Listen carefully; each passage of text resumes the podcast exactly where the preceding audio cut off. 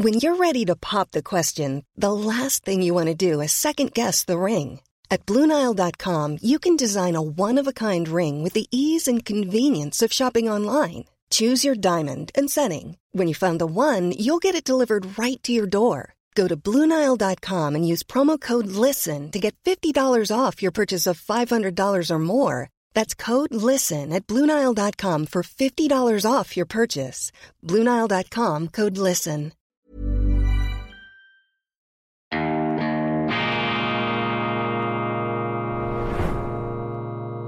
Diese Ausgabe von Weltwoche Daily wird Ihnen präsentiert von Kibun, dem Schweizer Pionier für gesundes Gehen und Stehen.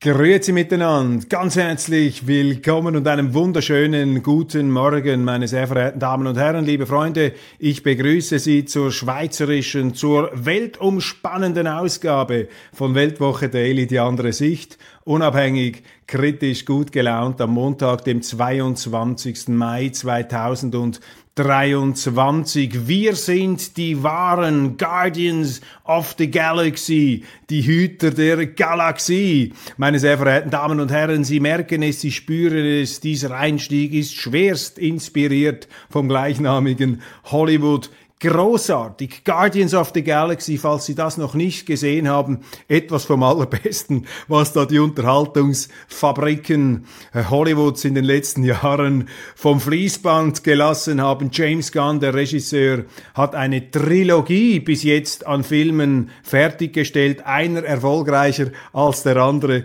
und zu Recht ein ironisches Superhelden- oder Anti-Superhelden-Weltraumspektakel auf der Grundlage von Marvel Comics.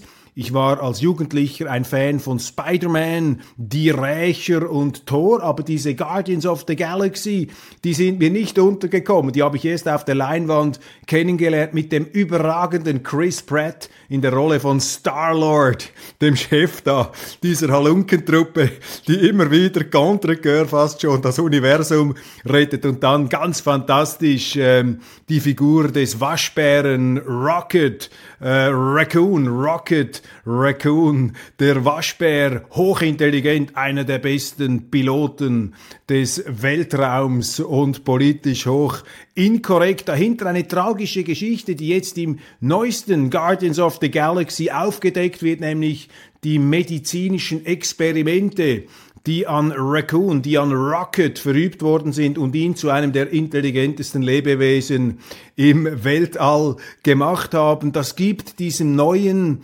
Guardians of the Galaxy eine gewisse tragische, eine dunkle Färbung. Das unterscheidet ihn von den beiden Vorgängerfilmen, die sozusagen sich vollends im zweckfreien Spaß verausgabt haben. Trotzdem eine sehr gute dritte Folge und ich hoffe, ich hoffe, meine Damen und Herren, dass es zu einem vierten Teil kommt. James Gunn, wir beschwören ihn, sein Bruder Matt Gunn, übrigens Weltwoche-Autor, auch ein sehr großer Kenner der Demokraten in den USA. Er hat in der Weltwoche unter anderem ein großes Porträt von Präsident Joe Biden geschrieben. Nicht so kritisch, wie ich das vielleicht verfasst hätte, aber trotzdem sehr klug, sehr intelligent, sehr gut formuliert. Der Bruder des Guardians of the Galaxy Regisseurs James Gunn in der Weltwoche. Wir versuchen natürlich Einfluss zu nehmen, wie wir können, um hier einen vierten Teil der Guardians herauf zu beschwören. Schauen Sie sich das an,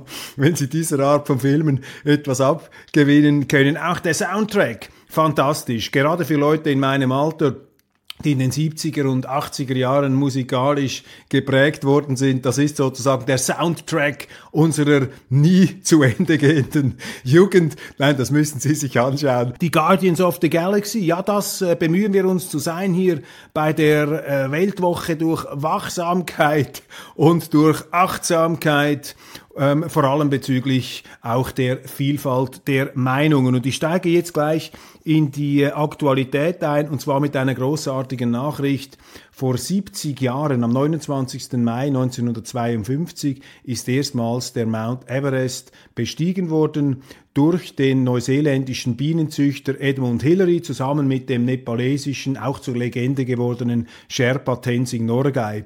Und bei der Erstbesteigung hat Sherpa Tenzing ein rotes Halstuch getragen, in den damaligen Schwarz-Weiß-Aufnahmen nicht zu erkennen. Und dieses rote Halsband, meine Damen und Herren, das habe ich äh, in Genf livehaftig gesehen, als ich ein Interview gemacht habe mit der Witwe von Raymond Lambert, mit äh, seiner schweizerischen äh, Ehefrau Raymond Lambert, ein großer Bergsteiger, ursprünglich aus Frankreich stammend. Er hat ein Jahr vor Edmund Hillary zusammen mit Sherpa Tenzing den Mount Everest fast erobert.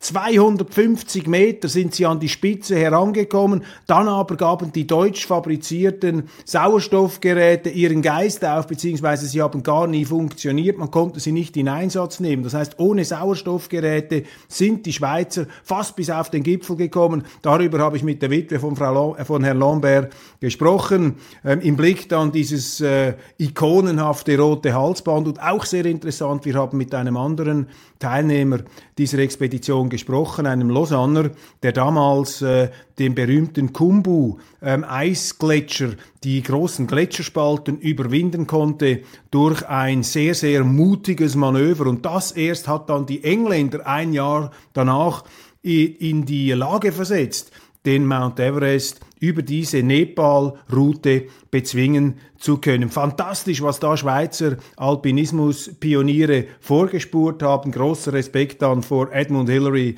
und äh, Sherpa Tenzing dass sie dann ein Jahr nach den Schweizern den Gipfel erklommen, äh, erobert haben. Inzwischen ist ja der Mount Everest, da gab es jetzt einige Artikel dazu, auch von Reinhold Messner, der Legende aus dem Tirol, ähm, Reinhold Messner, der äh, sich da kritisch äußert über den heutigen Massentourismus auf den Everest. Wenn Sie das interessiert, da gibt es ein fantastisches Buch aus den 90er Jahren von John Krakauer über diese missglückte touristische Expedition auf den Everest, auch verfilmt mit Josh Brolin, gibt einen sehr guten Hollywood-Film über dieses ähm, Thema 1996 damals 14 Menschen zu Tode gekommen durch einen rapiden Wetterumschlag. Also auch wenn heute der Massentourismus sich da tatzelwurmmäßig auf diesen Gipfel wälzt, es ist immer noch gefährlich. Es kann natürlich durch äh, eben rabiate Wetterumstürze im Hochgebirge, kann dann natürlich alles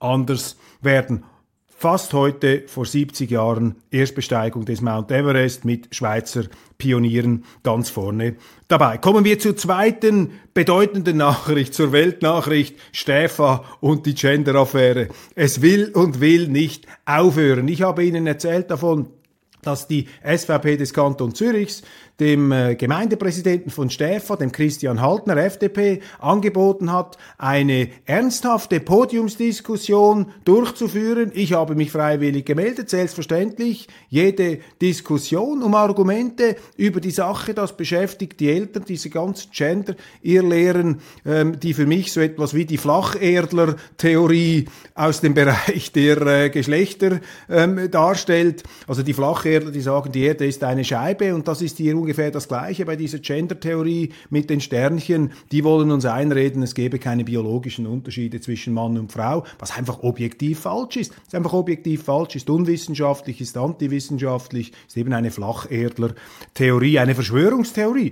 könnte man sagen. Und der äh, Gemeindepräsident von Stäfa hat natürlich dieses äh, Gesprächsangebot zurückgewiesen, hat gesagt, das sei nicht die Reiseflughöhe der Gemeinde Stäfa, hier die nationale Stufe Gesprächsverweigerung. Jetzt aber sehe ich im Sonntagsblick von gestern auf der Titelseite der besagte Gemeindepräsident von Stefa, Christian Haltner. Also das ist dann seine Reiseflughöhe mit dem Sonntagsblick. Übrigens auch eine nationale Zeitung, auch nationale Reiseflughöhe, aber mit Nationalräten, das ist offensichtlich etwas anderes. Also hier eine ähm, interessante, auch äh, atmosphärisch äh, Reiseflughöhenmäßige Nebenschauplatzdiskussion. Ähm, Diskussion, die sich ereignet. Christian Haltner, ähm, da des Zornes voll, er teilt aus und sagt, äh, das sei ein Skandal, was da passiert sei. Er jammert, es habe Drohungen gegeben und dann Schuld, Schuld an allem ist natürlich die SVP, ist der äh, immer wieder gern äh, zitierte und als Prügelknabe herbeigeholte Andreas Glarner und dann relativ bald werde auch ich erwähnt, äh, derjenige, der das Ganze einfach mit einer harmlosen Meldung hier auf Weltwoche Daily publik gemacht hat, dass da eben so ein sogenannter Gender-Tag stattfindet. Aber anstatt eben in der äh, Meinungsvielfalt zu diskutieren, ähm, ziehen es äh, offensichtlich da die Stäfner Lokalpolitiker äh, vor, unwidersprochen einfach ihre Sicht hier ausbreiten zu können im, ähm, im, äh, im Sonntags Blick. Und äh, Gemeinspräsident Haltner nimmt dann eben auch den Begriff Verschwörungstheorie in den Mund, die da verbreitet werde von SVP-Exponenten. Und ich musste da etwas schmunzeln, eben weil diese Gender-Theorie mit ihren Sternchen und sprachlichen Erkennungszeichen Zeichen der eigenen Gutmenschlichkeit ähm, das ist ja im Grunde eine Verschwörungstheorie oder zumindest eine abseitige, irrwegige, unwissenschaftliche, obskurantistische Pseudotheorie. Dieses ganze, äh, diese Genderwolke, die da von bestimmten politisch interessierten Kreisen, die ja nicht die Kreise des FDP ehemaligen Generalstabsobersten Christian Haltner sind. Also das ist dann die ganz skurrile Dimension. Also der FDP-Politiker, der äh, emeritierte Oberst des schweizerischen Generalstabs, meine Damen und Herren, er schlägt jetzt seine letzte Schlacht für die Schülerstern innen und die jungen Stern und Mädchenstern seiner Gemeinde. Stäfa, Christian Haltner, der ehemalige Generalstabsoberst hier im letzten Gefecht für den Genderstern. Das Ganze kippt hier wirklich allmählich beziehungsweise rasant in eine Realsatire ähm, hinein. Und irgendwo habe ich einen interessanten Kommentar gelesen. Ah ja genau, auch im Sonntagsblick da hat der neue Chefredaktor Reza Rafi geschrieben, vielleicht ist das auch nicht die beste aller Ideen, wenn jetzt die Alten den Jungen den Genderstern aufdrücken. Also, Generalstabsoberst, Herr Gemeindepräsident, hochwohl geboren, Herr Haltner, gehen Sie in sich. Vielleicht ist es der Genderstern doch nicht wert, hier die volle Kampfkraft eines ehemaligen Schweizer Armeeoffiziers in Anspruch zu nehmen. Rudi Noser, der abtretende FDP-Ständerat, er tritt jetzt aus dem Hauseigentümerverband aus mit großem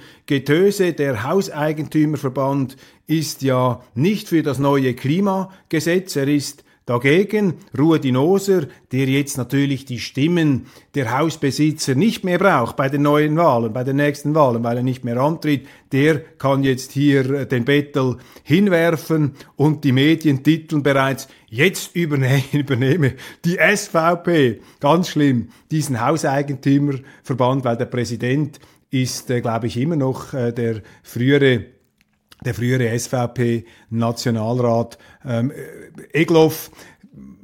Bitte behaften Sie mich nicht, ich glaube, er ist immer noch der Präsident, aber es kann keine Rede davon sein, dass der HEV jetzt in der Hand der SVP ist. Ich glaube, etwa drei Viertel oder zwei Drittel der Mitglieder äh, sind nicht ähm, der SVP zugehörig. Und auch mal ganz abgesehen davon, ich meine, was wäre das Problem, wenn jetzt mal die SVP, die größte bürgerliche Partei, die Mehrheit hätte in einem Verband, wenn ich an andere Verbände denke, Economy Suisse oder äh, Gewerbeverband, da ist ja die FDP fast schon allein äh, vertreten in diesen äh, Führungsgremien und auch in diesen Verbänden. Also äh, diese etwas Weltschmerz äh, durchdrängte Diagnose, die dann darüber hinaus auch noch falsch ist, die will mir nicht so recht einleuchten.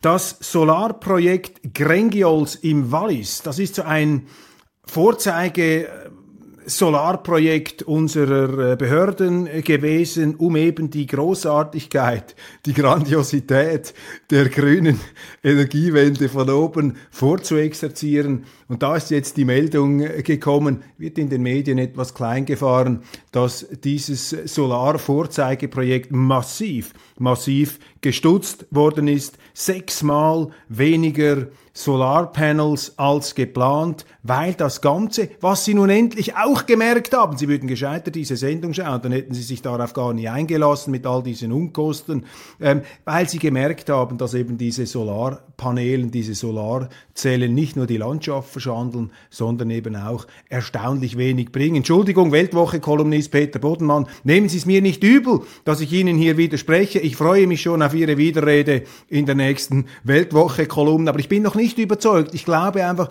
nicht, dass es das bringt, wenn wir die Schweiz jetzt äh, vollumfänglich tapezieren mit solchen äh, Solarpanels, weil die bringen nichts, vor allem dann nicht, wenn es wie jetzt relativ dürftigen Sonnenschein gibt, wie in diesem Frühling. Jetzt am Wochenende hat es etwas äh, um die äh, äh, Umgebung von Zürich äh, sehr schöne Sonneneinwirkung gegeben, aber damit können Sie keinen Industriestandort ähm, am Leben erhalten.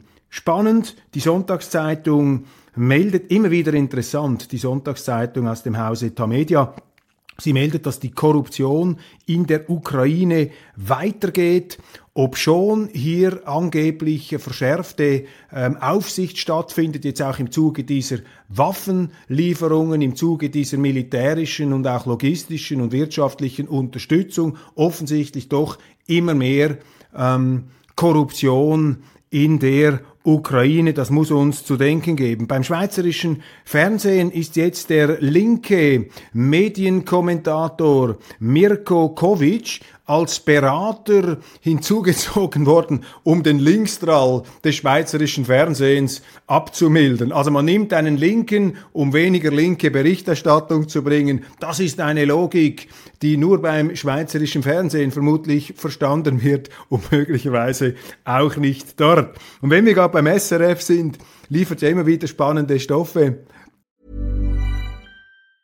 It's that time of the year. Your vacation is coming up. You can already hear the beach waves, feel the warm breeze, relax and think about work. You really, really want it all to work out while you're away. Monday.com gives you and the team that peace of mind. When all work is on one platform and everyone's in sync, things just flow wherever you are. Tap the banner to go to Monday.com. Life is full of awesome what ifs, and some not so much, like unexpected medical costs. That's why United Healthcare provides Health Protector Guard fixed indemnity insurance plans to supplement your primary plan and help manage out of pocket costs. Learn more at uh1.com. Am Freitag war die Arena zum Covid-Gesetz. Die Schweiz ist ja Weltmeister im Durchziehen auch von Unsinn, wenn sich die Welt schon längst davon abgewendet hat. Und zwar äh, hat das damit zu tun, dass die Schweiz eben oftmals zu spät kommt beim Ergreifen bestimmter Maßnahmen oder Erfassen bestimmter Entwicklungen. Das hat mit unserer direkten Demokratie zu tun. Wir diskutieren etwas intensiver. Dafür haben wir am Schluss eine etwas solider abgestützte Lösung. Hier läuft es jetzt irgendwie umgekehrt. Die WHO, diese möchte gern Weltregierung da der Gesundheitsfanatiker, diese WHO hat ja die Pandemie offiziell für beendet erklärt, aber in der Schweiz wird es nun noch einmal ein neues Covid-Gesetz gemacht. Und dazu gab es eine Arena, Ständerat Josic, sozusagen die Jacqueline Badran der Männer, auch universell zuständig für alles und jedes im Clinch mit dem äh, Mann, der da jetzt das Referendum ergriffen hat, mit diesem Nicolas Rimoldi, der ein Robin Hood-artiger Typ ist. Die Haare werden immer länger. Er muss aufpassen. Er kommt zu einer Art etwas Jesus-Syndrom hinein. Hier fängt vielleicht bald an, etwas über den Boden zu schweben. Aber auf jeden Fall, Josic sagt in dieser Sendung, ich hab's nicht geglaubt. Er sagt, wenn wir das gemacht hätten, was Sie hier empfehlen, nämlich gar nichts, dann wäre die Hälfte der Bevölkerung gestorben. Ich weiß jetzt nicht, ob er die Hälfte der Weltbevölkerung oder die Hälfte der Schweizer Bevölkerung ähm, äh, gemeint hat. Aber das ist für mich jetzt ein Beispiel für den Unsinn, für die Fake News, die ein öffentlich besoldeter Professor, ein Akademiker, ein Wissenschaftler vor laufenden Kameras unwidersprochen verbreiten darf. Also keine Widerrede durch den Moderator, die sind ihm da nicht ins Wort gefallen.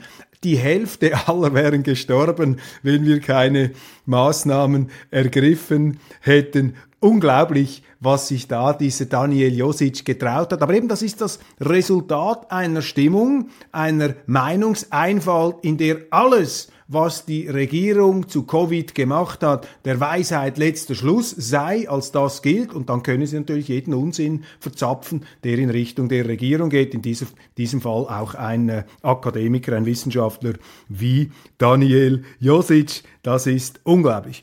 Die Gewalt nimmt zu in Schweizer Klassenzimmern. Auch das Berichte aus der Sonntags Presse alarmierende Zahlen da, dass äh, die Übergriffigkeit, die Handgreiflichkeiten innerhalb der Klassen sich massiv verschärft haben. Nein, nein, das hat nichts oder fast nichts mit der Zuwanderung zu tun, wollen uns die Medien glauben machen. Nicht aktiv, sie getrauen sich dann doch nicht, das quasi äh, Fake News mäßig offen darzulegen, aber so unterschwellig ähm, versucht man das wegzudrücken und diesen Zusammenhang ja nicht herzustellen, weil das könnte ja dann in einem Wahljahr der falschen Partei nützen. Und dreimal dürfen Sie raten, wer da die falsche Partei ist. Dann die Großoffensive der Ukrainer. Das ist ja jetzt die größte Medienoffensive, Entschuldigung, die größte Offensive, die größte Militäroffensive aller Zeiten. Angeblich, wenn man die Zeitungen gelesen hat in den letzten Wochen und Monaten, noch von neun Tagen, die NZZ, riesiger Titel, Vorstöße der Ukraine bei Bachmut machen den Russen massiv zu schaffen. Sie erinnern sich, meine Damen und Herren, ich habe dieses Schlachtgeschehen eigentlich nie so richtig kommentiert und wenn, dann immer nur sehr, sehr vorsichtig habe ich gesagt, passt auf, glaubt ja nichts, was da geschrieben wird. Die NZZ hat im letzten Herbst verbreitet, dass die Russen mehr oder weniger am Boden liegen. Amerikanische Generale Ben Hodges, Mariupol werde bis Ende Januar zurückerobert. General Petraeus, Vierstehen-General der Amerikaner, hat in Berlin an einer Konferenz, wo ich teilgenommen habe, explizit gesagt, und das hat er auch öffentlich gemacht in CNN und vielen Interviews, hat er gesagt, dass ähm, dass die Russen faktisch geschlagen sind, dass sie nicht in der Lage wären, militärische Fortschritte zu erzielen auf dem Schlachtfeld. Unsere Medien haben diese einseitige Pentagon und Washington und Kiew-Propaganda wie äh, den heiligen Gral der Wahrheit hier ihnen täglich um die Ohren geschlagen und damit ein, ein Bild konstruiert, das mich jetzt als Historiker eher ähm, an die Berichterstattung erinnert, die man, glaube ich, damals beim Vietnamkrieg gehabt hat. Die Älteren unter Ihnen haben das noch erlebt. Bis 1968 haben die amerikanischen Medien immer so geschrieben, als wäre hier der totale Sieg ähm, in unmittelbarer Griffnähe. Und plötzlich kam es zu dieser Tet-Offensive 1968, als die Nordvietnamesen mehr oder weniger diesen ganzen faulen Zauber da der amerikanischen Herrlichkeit entzaubert haben. Und ein bisschen von dem, vermutlich nicht das gleiche, ist eine völlig andere Situation, aber ein bisschen von dem, von dieser manipulativen Irreführung durch die Medien von dieser einseitigen Propagandagläubigkeit spüren Sie jetzt. Ich habe hier immer gewarnt, ich darf das sagen. Ich habe immer, immer darauf hingewiesen, passt auf, glaubt das nicht. Und jetzt sehen wir also, dass diese von den Medien vor allem hier gefeierte und inszenierte und dargestellte Großoffensive der Ukrainer bis jetzt vor allem darin besteht, dass die Stadt Bachmut unter russische Kontrolle gefallen ist. Ausgerechnet gewonnen haben diese Wagner-Streitkräfte von Prigoschin, ihrem Chef,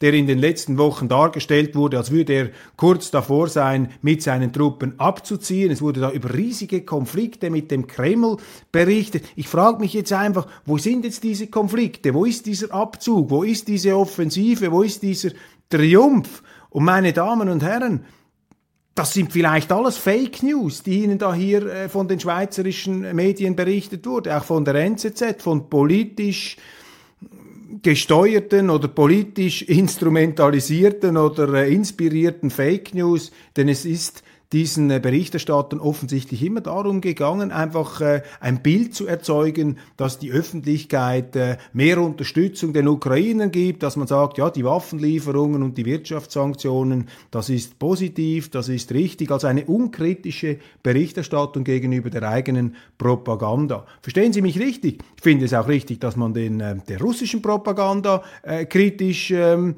äh, distanziert gegenüber bleibt, selbstverständlich.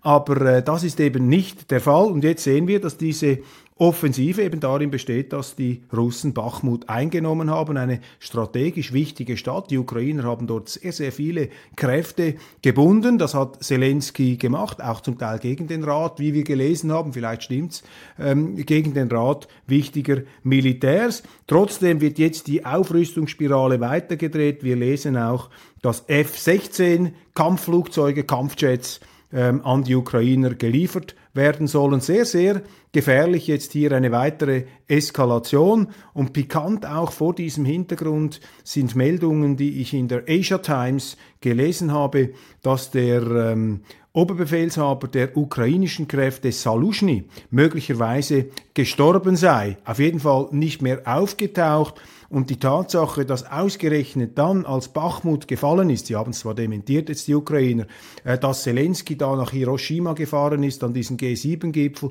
das wird jetzt so interpretiert, als gäbe es da ähm, Spannungen, politische Auseinandersetzungen in der Ukraine.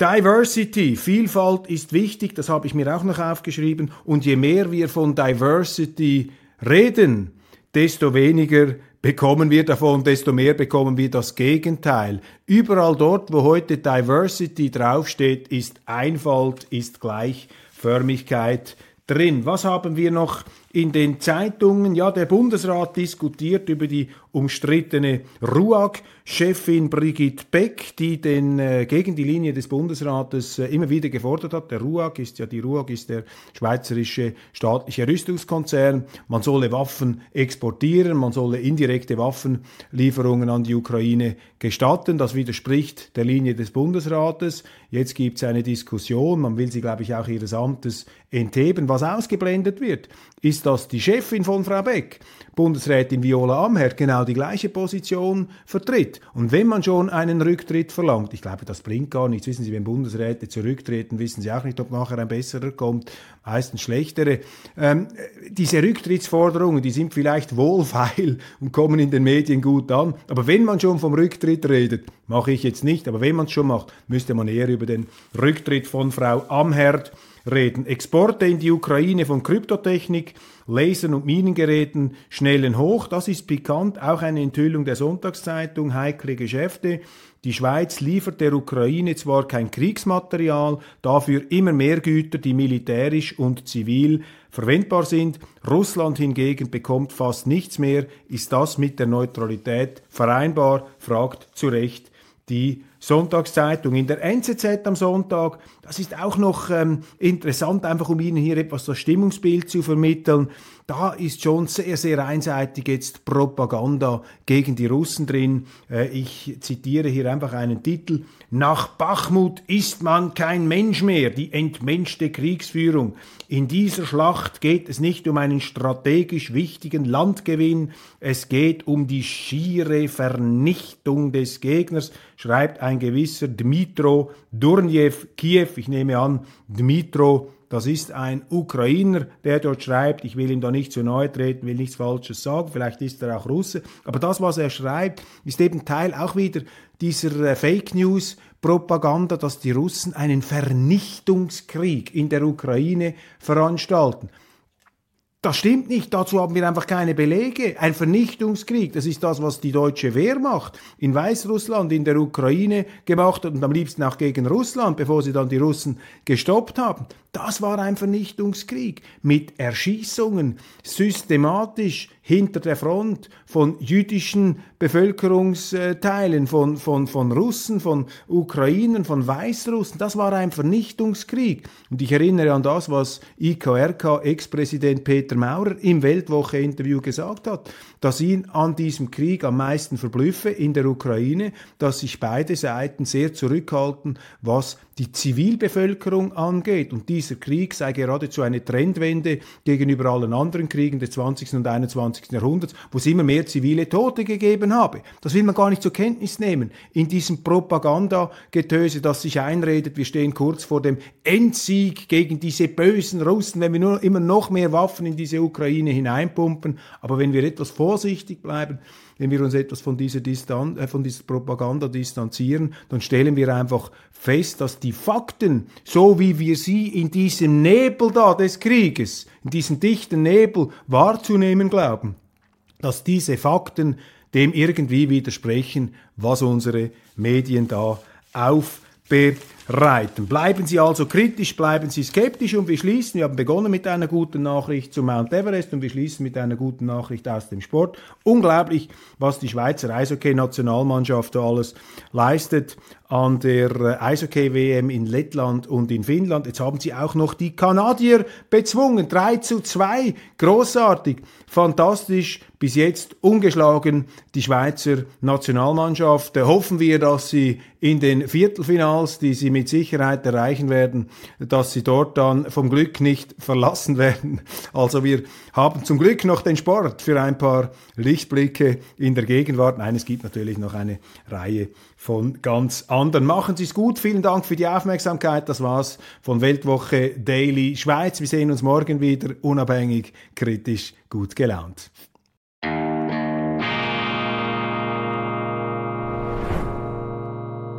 Diese Ausgabe von Weltwoche Daily wird Ihnen präsentiert von Kibun, dem Schweizer Pionier für gesundes Gehen und Stehen.